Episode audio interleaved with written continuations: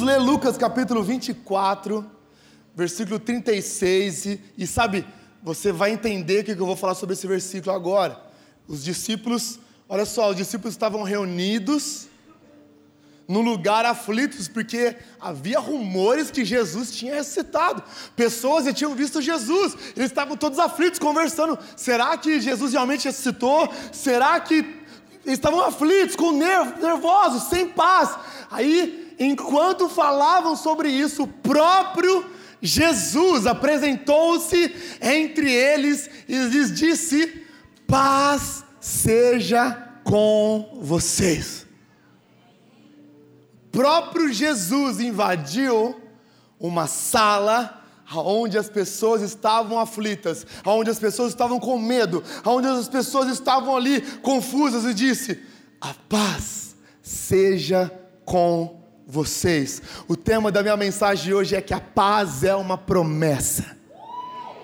A paz é uma promessa. Nós precisamos hoje de paz. Paz é uma palavra subestimada na nossa geração.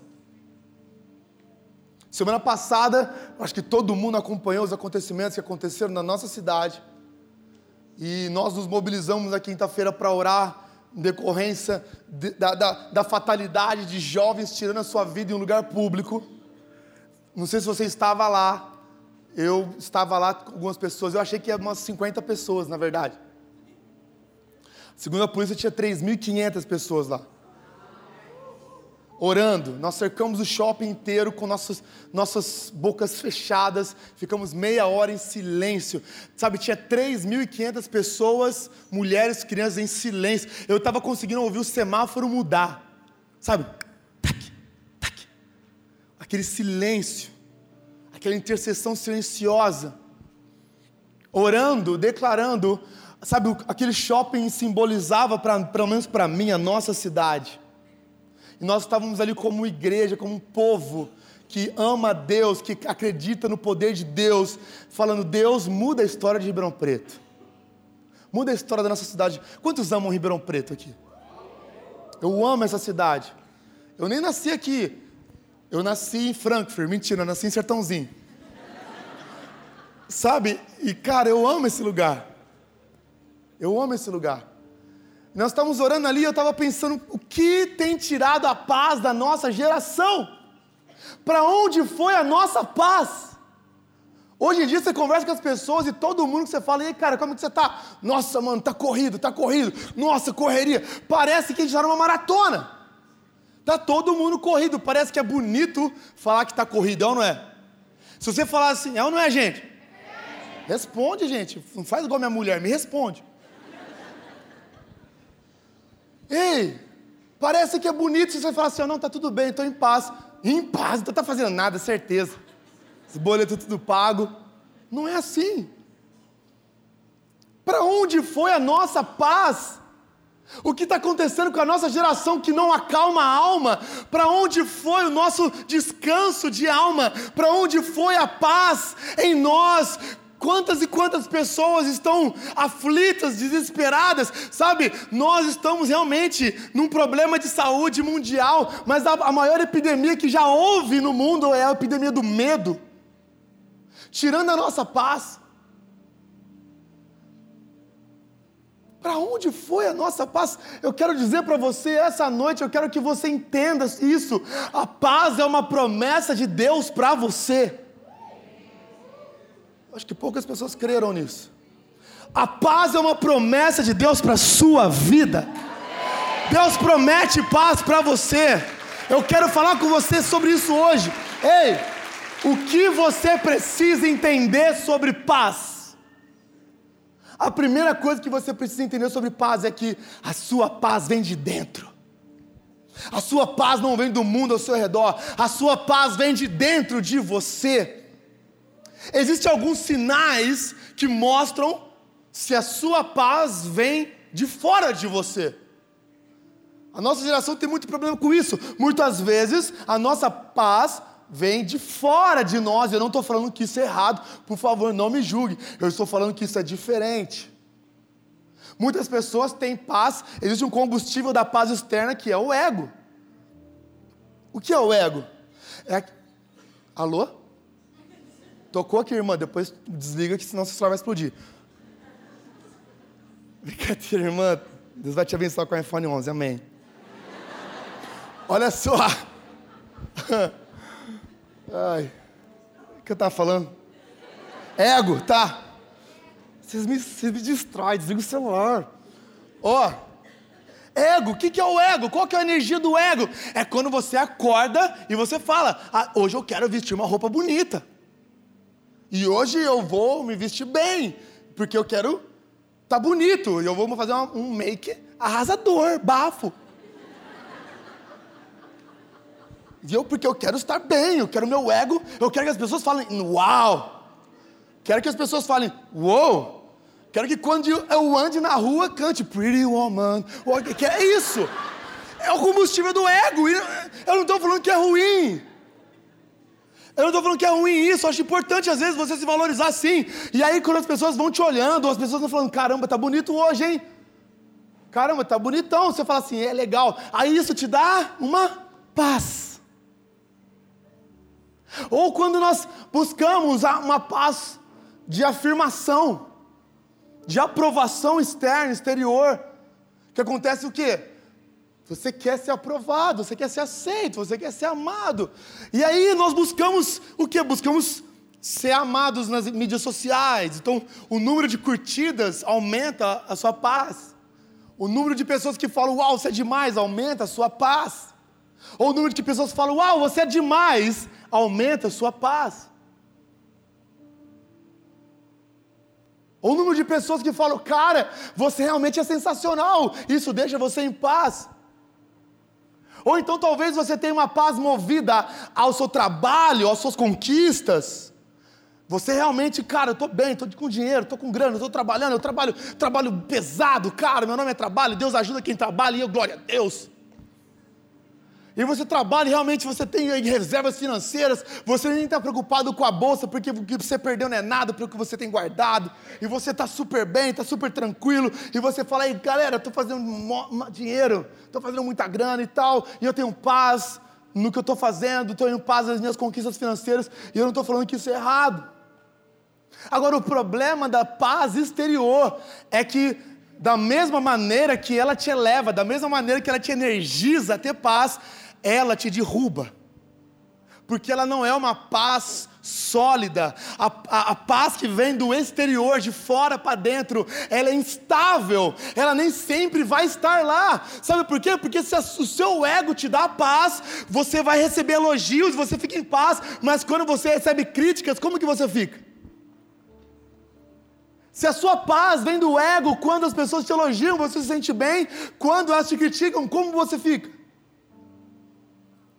Ou se a sua paz vem de finanças, quando você está bem financeiramente, você tem paz, e quando você não está bem, como fica a sua paz, como fica o ambiente na sua casa, como que fica a sua família? Ou se sua paz vem de aprovação, ou se sua paz vem de afirmação externa, quando as pessoas não te afirmam, quando você não é bom o suficiente, quando você termina o relacionamento, quando sabe, você, você recebe um pé na bunda, não sei. Como que você fica?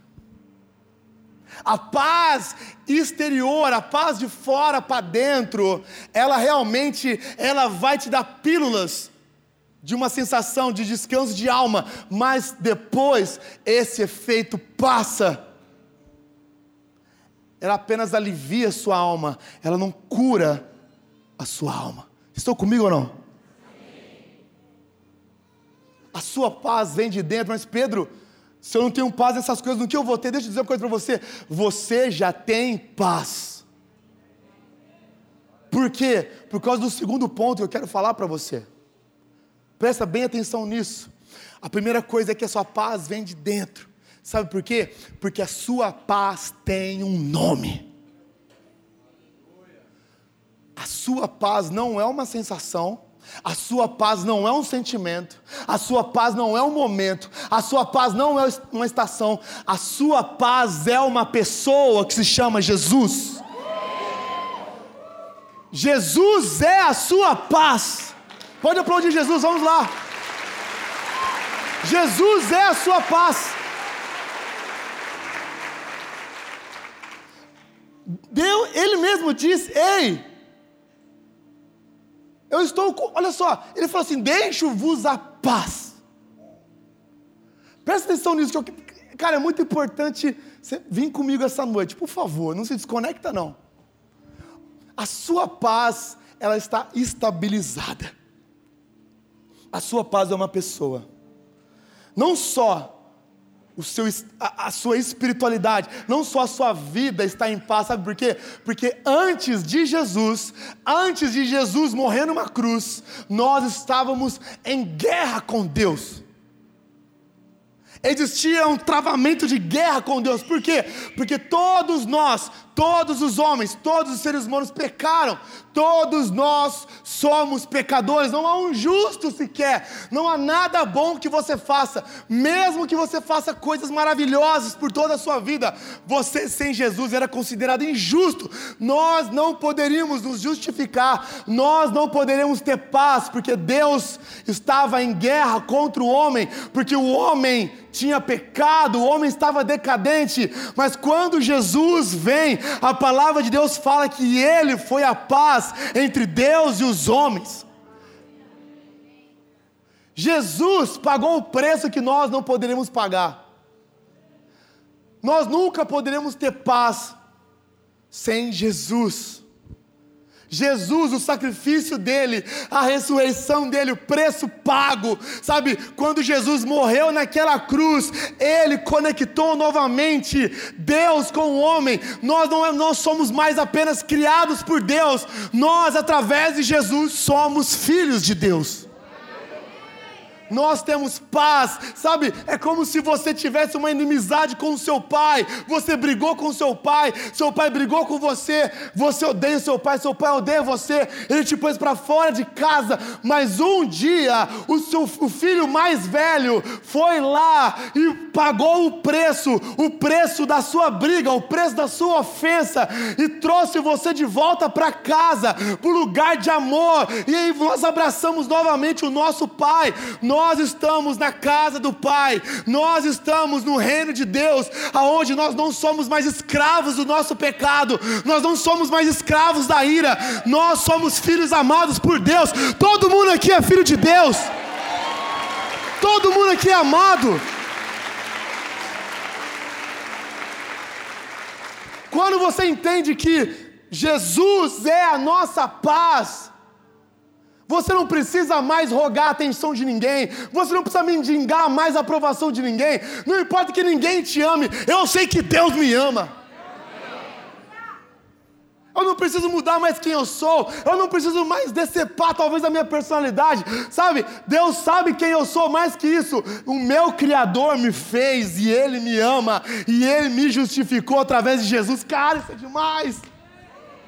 Ei, nós, nós éramos totalmente excluídos de ter paz, nós estávamos condenados a viver em constante, sabe, ira com Deus, constante inimizade, mas um dia Jesus comprou a nossa paz. Ele falou: Ei, pode descansar sua alma, pode descansar. Eu conectei você com Deus novamente, Jesus, e a nossa paz.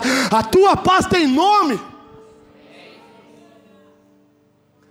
Ele não apenas fez isso, ele não apenas de uma vez por todas, naquela cruz disse: está consumado. Ele não apenas fez isso, mas ele todos os dias renova a sua paz. Ele não apenas conectou você a uma paz eterna, mas ele te dá paz diária. Jesus é a nossa paz diária. A, a paz, sabe, a paz para nós não é uma emoção, a paz não é uma sensação. Presta atenção nisso, por favor. Guarda isso, a paz é uma presença. É a presença de Jesus. Cara, essa, essa semana, terça-feira, eu fui numa reunião. Eu fui chamado para uma reunião e eu estava lá na reunião. E aí, estavam várias autoridades lá. E aí, deram a palavra para o doutor Augusto Cury. tipo, doutor Augusto Cury, velho Eu estava lá e falei, caraca, Augusto Cury. Aí eu, eu cumprimentei ele, ele falou, outro meu. Tipo, mano, como assim? Vocês, vocês não conhecem, não? Vocês gostam do Neymar, né? Olha só. E aí ele falou uma coisa muito louca. Eu estava lá na reunião, estava quase aceitando Jesus. Assim. Eu falei, amém. E ele falou assim: olha, quanto custa a nossa paz? Ele falou isso na reunião, uma reunião de, cara, várias autoridades. Quanto custa a nossa paz? A nossa paz custa caro. E continuou falando. E, eu, e aí eu travei nessa mensagem, cara. Quanto custa a minha paz? Quanto custa a minha paz? Quanto custa a minha paz? Porque talvez, presta atenção nisso, talvez a sua paz ou na mente de algumas pessoas, a paz custa morar num condomínio com grandes muros. Talvez a paz custe um carro blindado. Talvez a paz custe dinheiro aplicado. Deus falou comigo, ei, a tua paz custou o meu filho. A tua paz custou o sacrifício do meu filho. Esse é o preço da paz. Jesus comprou a paz com o sangue dele, não só por uma vez, mas por todos os dias. Olha o que a palavra de Deus fala. Olha o que a palavra de Deus fala em João capítulo 14, versículo 27. Jesus diz: Deixo, deixo a paz a vocês, a minha paz dou a vocês. Não dou a paz, olha lá. Não a dou como o mundo a dar. Não é a mesma paz de fora para dentro, é uma paz de dentro para fora. É a presença dele em você, presta atenção nisso. É a presença de Deus em você que gera paz. Cara, a nossa geração precisa começar a andar em paz, amém? Nós vamos sair daqui com paz no coração. Eu acredito que essa vai ser a melhor noite da sua vida de sono. Você vai deitar a cabeça para o travesseiro em paz. Aí, mas, cara, não lembra? Olha como que tá. Estão te ligando Serasa. Não estou nem aí, irmão. Estou em paz. Mano! As crianças gritando. Deixa elas gritar, têm voz. Glória a Deus, estou em paz. Paz! Ei! Nós vamos começar a descansar a nossa alma. Eu entendo que o nosso corpo, quanto mais movimento, mais vida. Esses dias eu fui no, no, no, cardiologista, na verdade, há quatro semanas atrás. Eu fui no médico e ele falou: Cara, você precisa. Você está com hipertensão. Eu falei: Não, pá. Não tô, não. Você tá. Para. Ele falou: Cara, eu sei como que é. Você é esses caras aí que, tipo assim, por fora tá tudo bem e tal. Mas qualquer momento, por dentro, você pode travar. E quando você travar, mano, você travou, você vai cair. Aí eu fiquei olhando assim para ele com um pouco de medo. E ele falou assim: você precisa começar a mudar de dentro para fora. Tipo, o médico estava quase um pastor. Cardiologista, né? Cuidando do meu coração. Vamos lá então. Eu falei assim: tá bom, doutor, eu vou fazer isso. E aí?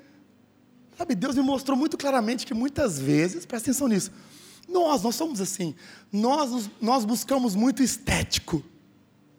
Mas, cara, como está o seu coração? Como está a sua alma?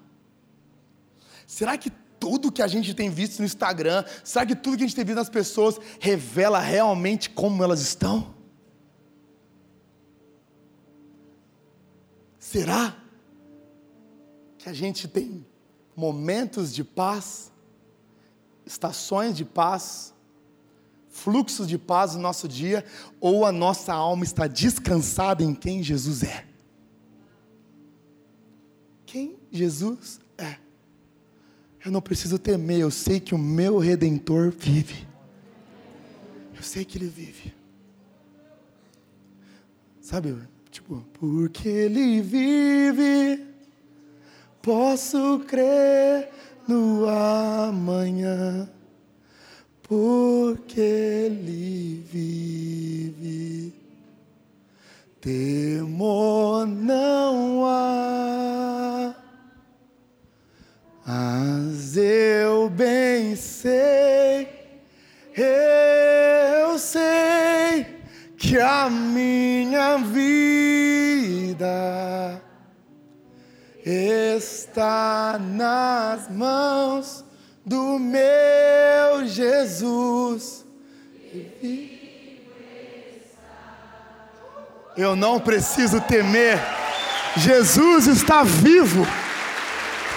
Jesus está vivo.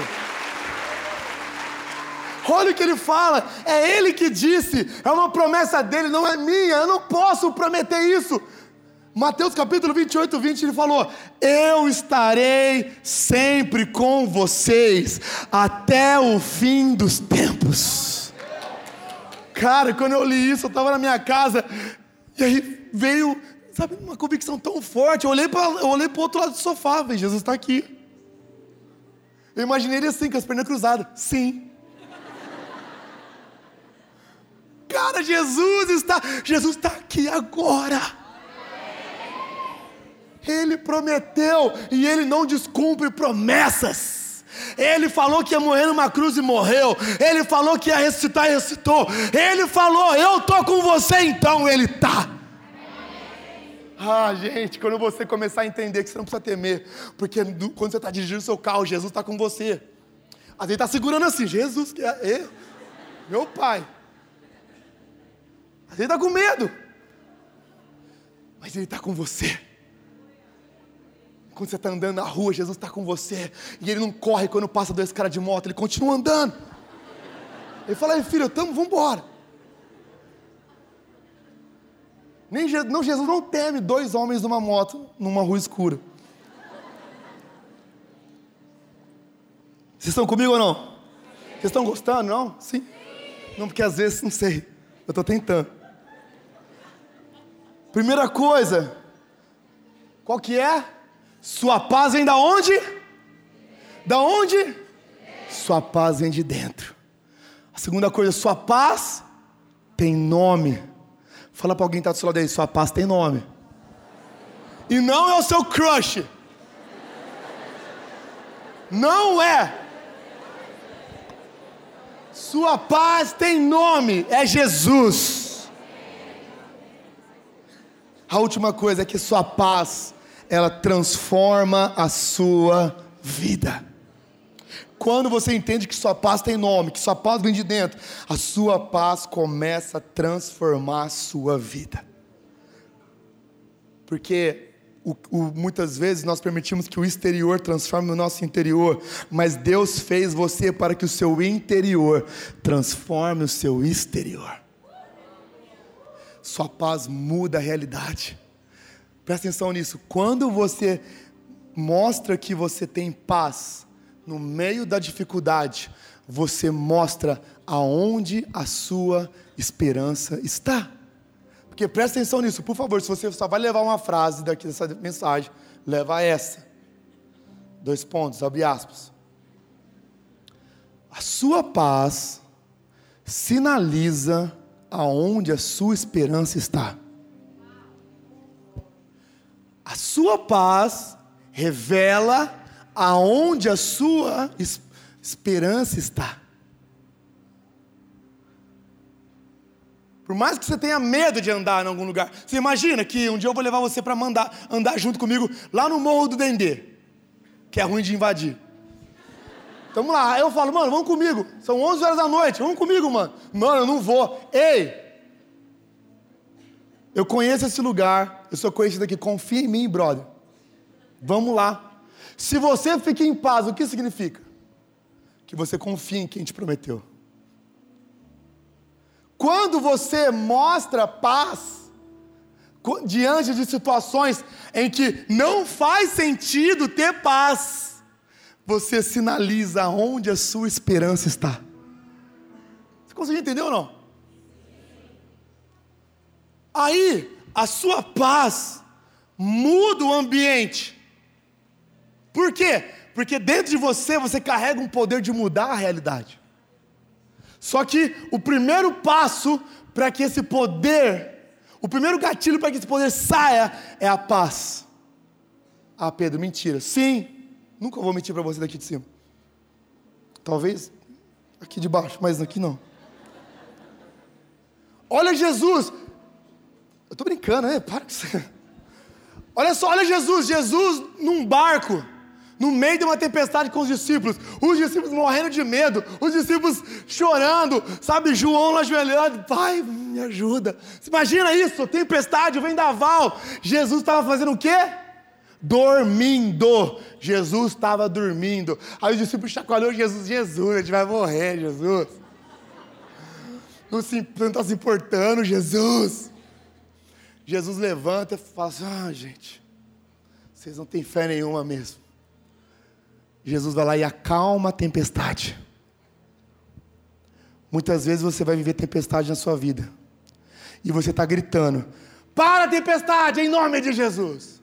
Para agora em nome de Jesus. Jesus um dia acalmou a tempestade. Eu também vou acalmar. Mas deixa eu dizer uma coisa para você: Jesus acalmou a tempestade com o coração em paz. Você só pode mandar uma tempestade para que uma tempestade pare se você está em paz nela. Você só tem comando sobre o, que o mundo está acontecendo à sua volta. Você só pode declarar a realidade do reino numa realidade à sua volta se você estiver em paz. Porque mostra onde a sua esperança está. Olha Paulo e Silas presos por pregar o evangelho. Eles estavam presos numa prisão, tinham vários presos numa prisão, der. Não, presos no açougue.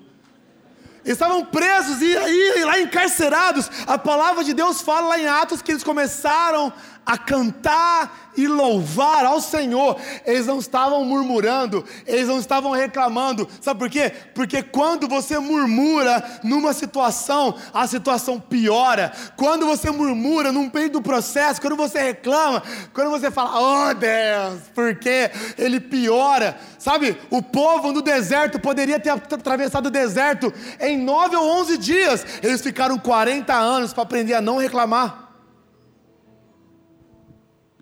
Paulo e Silas orando, louvando, por quê? Porque Paulo era um homem de Deus, Paulo sabia que Deus habita nos louvores do seu povo. Quando você louva numa situação difícil, Deus vai habitar no meio dos louvores. Quando você começa a louvar no meio da tribulação, quando você começa a louvar no meio da luta, Deus se move da onde Ele está e vai para o lugar onde você está. Quando você começa a louvar, quando não faz sentido para você louvar, você fala: Deus, eu te louvo, eu te agradeço, Pai. Eu não queria estar passando por isso, eu estou com medo, mas eu estou em paz te louvando. Deus vai lá habitar no meio dos seus louvores. E o que aconteceu?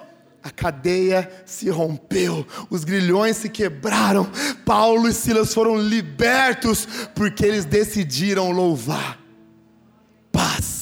Mostra aonde a sua esperança está. Olha Daniel, Daniel, injustamente, porque estava adorando ao Senhor, foi preso, foi jogado na cova dos leões. Você imagina isso? Você, porque você ama Deus, porque você adora Deus, os governantes vão lá e tentam jogar você, e jogaram ele num buraco cheio de leões famintos.